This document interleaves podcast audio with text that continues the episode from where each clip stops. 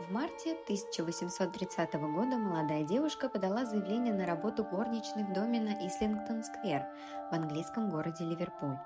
Ее заявление было принято. Несмотря на довольно потрепанную одежду, у девушки было честное и приятное лицо. Она назвалась Ханной Брейд. Нанимательница Ханны, овдовевшая женщина, жившая с единственной дочерью и маленьким сыном, сначала предполагала, что девушка принадлежит к низшему классу, но за два года ее работы в доме вдова не раз начинала сомневаться в этом предположении. Всякий раз, когда в дом приходили незнакомые люди, Ханна очень нервничала, словно боялась увидеть кого-то, с кем не хотела встречаться.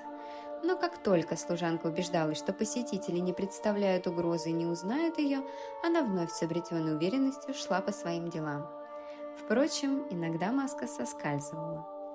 Однажды, когда вдова с детьми вернулись домой с прогулки раньше положенного времени, они были очень заинтригованы, услышав доносящиеся из дома ноты лунной сонаты Бетховена.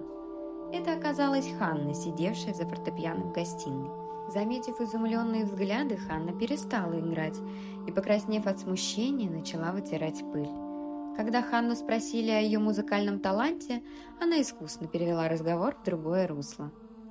Таинственная служанка также отказалась рассказать, как она приобрела знания в области медицины, когда успешно лечила сына вдовы от сильной лихорадки.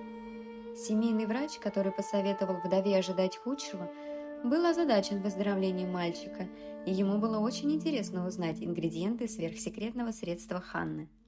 В другой раз дочь нашла в мусорном ведре скомканный карандашный набросок деревенского домика, выполненный Ханной.